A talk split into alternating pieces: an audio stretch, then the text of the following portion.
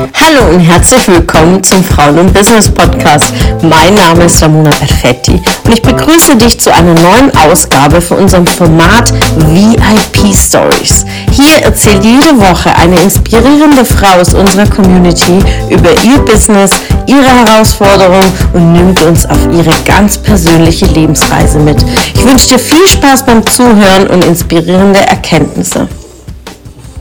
Herzlich willkommen zum Frauen-Business Podcast.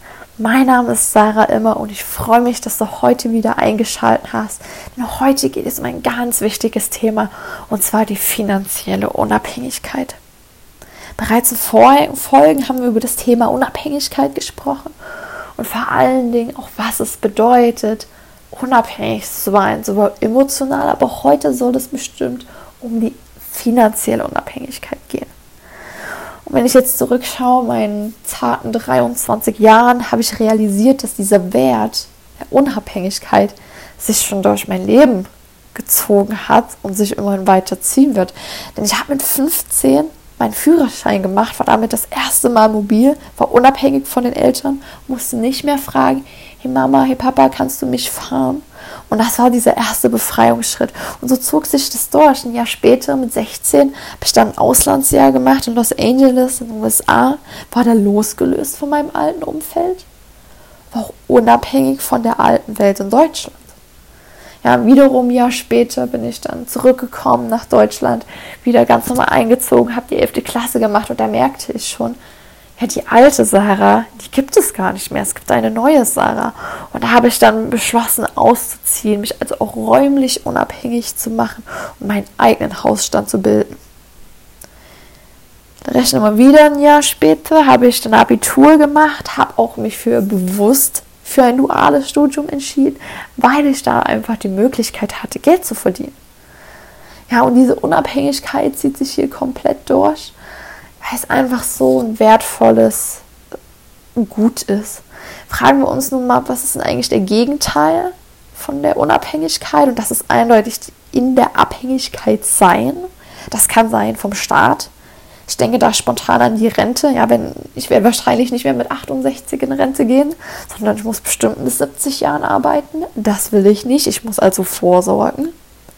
Aber genauso in der Abhängigkeit zu sein vom Arbeitgeber, wenn er mich vielleicht nächste Woche nicht mehr bezahlen kann, dann kann ich nicht nur von einem Einkommensstrom abhängig sein, muss also verschiedene Einkommensströme bilden.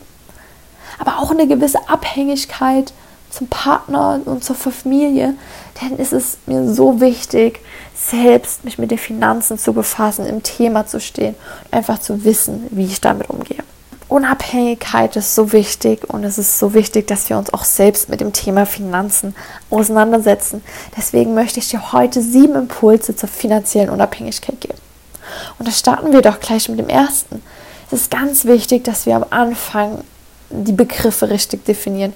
Also erkenne den Unterschied zwischen investieren und spekulieren. Machen wir einen Vergleich. Beim Investieren fließt dir grundsätzlich Geld zu.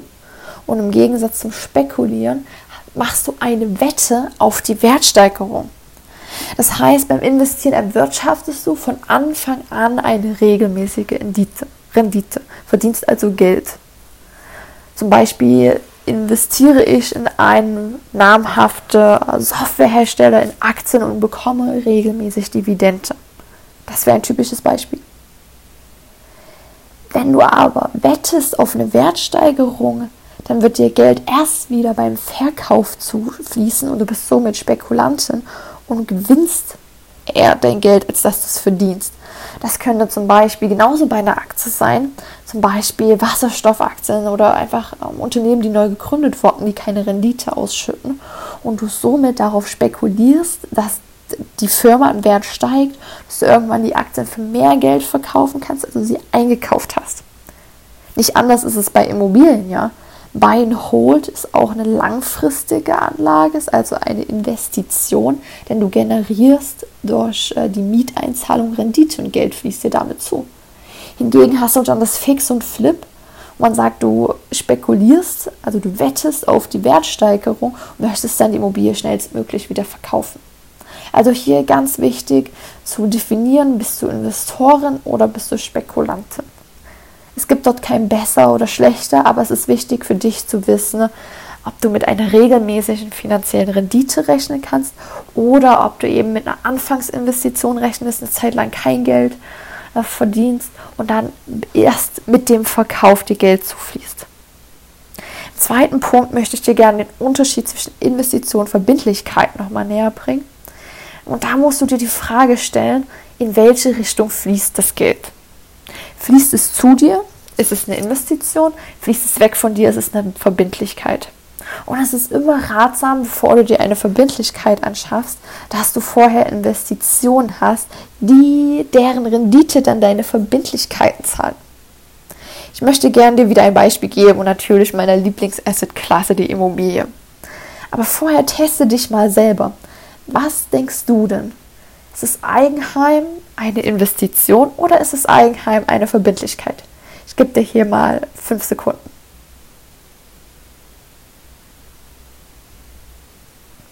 Tatsächlich ist das ein Punkt, wo ich mir lange unschlüssig war. Einerseits ist die Eigenheim eine Investition für viele, weil sie diesen Nutzen daraus ziehen. Aber andererseits schauen wir aus der betriebswirtschaftlichen Ebene und wenden wir die Frage an, in welche Richtung fließt das Geld, müssen wir sagen, es ist eine Verbindlichkeit, denn ich zahle meine monatliche Rate und damit fließt Geld weg von mir. Ja, auch wenn wir das Geld abzahlen, haben wir auch oder es abgezahlt haben, haben wir auch immer noch laufende Kosten. Deswegen ist es ganz wichtig zu verstehen, dass ein Eigenheim ein Luxusgut ist, etwas wirklich Besonderes und auch eine Verbindlichkeit. Im dritten Impuls möchte ich die Frage an die Hand geben, welche Anlage hast du eigentlich vor dir? Und wir unterscheiden grundsätzlich in drei unterschiedliche Anlagen. Einmal haben wir die, den Geldwert, das heißt, du hast Geld in Geld. Das könnte zum Beispiel eine andere Währung sein, auch in Devisen. Tauscht also äh, Dollar in Yen. Andererseits kannst du auch einen Sachwert vorliegen haben. Das heißt, du tauschst Geld in eine Sache. Das könnten wieder Immobilien sein, das könnten Anteile sein, es könnten Fonds sein, es könnte Gold sein, es könnte Antiquitäten sein, etc. Und im letzten Punkt haben wir noch die Wetten alles, wenn es um Wetten geht, wenn es um Derivate geht, die man auf Rohstoffe, auf Devisen setzen kann, bitte mache das nur, wenn du auch genau weißt, was du tust. Denn Wette ist immer eine Art Glücksspiel. Also zusammengefasst unterscheiden wir drei Geldanlagen. Einmal den Geldwert, den Sachwert und zum Schluss die Wette. Jetzt fragen wir uns, was ist denn jetzt besser von den drei Sachen? Was ist denn das Beste? Grundsätzlich ist das schwer zu sagen, aber Sachwerte schlagen in der langfristigen Betrachtung die Geldwerte. Und dafür gibt es eine ganz einfache, einen ganz einfachen Grund, denn das ist die Inflation. Übrigens wurde im letzten Jahr, also von 2020 auf 2021, ca. 3,1 Prozent äh, Inflation gemessen. Und schauen wir uns das Ziel der Bundesregierung an, das sagt nahezu 2 Prozent, da haben wir es überschritten. Ja, also die Sachwerte sind sogenannte inflationsgeschützt, deswegen ist auch die Immobilie so ein wertvolles Asset in dem Bereich. Und deswegen werden Sachwerte immer die Geldwerte schlagen. Im fünften Punkt möchte ich dir etwas ans Herz legen, was ich selber erst lernen durfte. Und zwar immer abwägen, inwieweit du Sicherheit und Risiken eingehen möchtest. Das heißt, wie weit ist dir Sicherheit wichtig und wie weit bist du auch bereit, Risiken einzugehen. Freiheit und Sicherheit sind da gewissermaßen Gegensätze, denn wer Sicherheit sucht, will nicht verlieren. Das heißt, man hat dann Angst vor Verlusten, der, oder eher gesagt, die Angst vor Verlusten ist größer als der Wunsch zu gewinnen. Ja, wer dann wieder Freiheit will, der will gewinnen, der hat den Wunsch nach Reichtum und der ist dann auch wieder größer als die Angst vor Verlusten. Also für was spielst du? Spielst du, um zu gewinnen oder spielst du nur, um nicht zu verlieren? Seid ihr da ganz klar, wie deine eigenen Anforderungen an, sich, an dich selbst sind, wie du mit Sicherheit und Risiken umgehen möchtest. Sechsten Punkt ist mir nochmal ganz wichtig, dir einen Impuls zu geben zum Thema Diversifikation. Das heißt, du streust deine Investments. Man kann ganz unterschiedlich streuen. Einmal, wie wir es gerade gehört haben, nach Sicherheitsgrad, zum Beispiel risikoavers und dann risikoreich. Oder du sagst, du möchtest diversifizieren, indem du geografisch verschiedene Länder auswählst. Oder du machst Branchenspezifik. Oder du sagst, ich differenziere, indem ich verschiedene Geld- und Sachanlagen kombiniere. Und das ist alles möglich. Das, was dir wieder wichtig ist, zu schauen, erstmal sicher zu sein, äh, Diversifikation ist wichtig, denn wenn eine Säule wegbricht, hast du immer noch andere, die dich halten. Und im letzten Punkt ist es ganz wichtig, mir nochmal rüberzubringen, was nochmal der Unterschied ist zwischen investieren und anlegen. Wenn wir jetzt von Anlegen sprechen oder eine Anlegerin, fragen wir uns, wie hat sich denn die Anlage durchschnittlich in den letzten zehn Jahren entwickelt? Das heißt, bei einer Anlage fragen wir immer nach einem Durchschnitt. Durchschnitte sind für durchschnittliche Anleger das muss nicht zwangsläufig stimmen sein. Aber Durchschnitt ist halt nur Durchschnitt. Das heißt, bei Investitionen bist du darauf aus, mehr als den Durchschnitt zu erwirtschaften. Und man sagt in der Regel mehr als 12 Prozent. Das ist eine inoffizielle Regelung, die kann jeder für sich festsetzen, aber als Richtwert kann ich dir hier die 12 Prozent an die Hand nehmen. Das heißt, wenn du anlegst, bist du auf eine durchschnittliche Investition aus, die sich meist unterhalb von 12% bewegt und alles, was darüber liegt, ist dann eine richtige Investition, die dann aber auch ein Stück weit riskanter ist. Deswegen seid ihr immer im Klaren, wie dieses magische Investitionsdreieck aussieht. Einmal, was für Anforderungen stellst du an deine Liquidität? Welche Anforderungen stellst du an das Risiko? Bist du risikoavers? Bist du mutig und risikoreich? Und welche Sicherheiten hast du oder vor allen Dingen wünschst du dir bei deiner Anlage?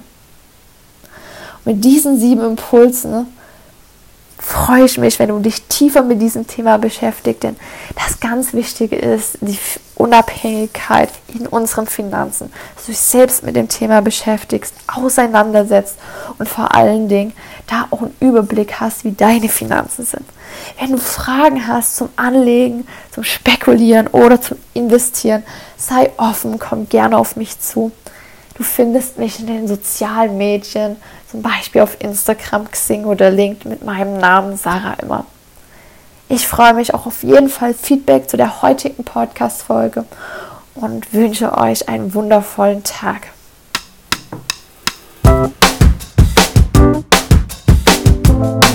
Schön, dass du wieder dabei warst. Was konntest du aus der Folge für dich mitnehmen?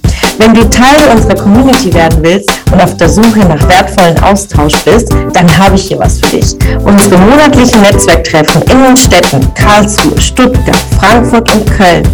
Alle aktuellen Termine findest du auf unserer Homepage frauenbusiness.de und in den Show Notes. Ich wünsche dir einen erfolgreichen Tag und freue mich, wenn du morgen wieder dabei bist. Alles Liebe, deine Ramona.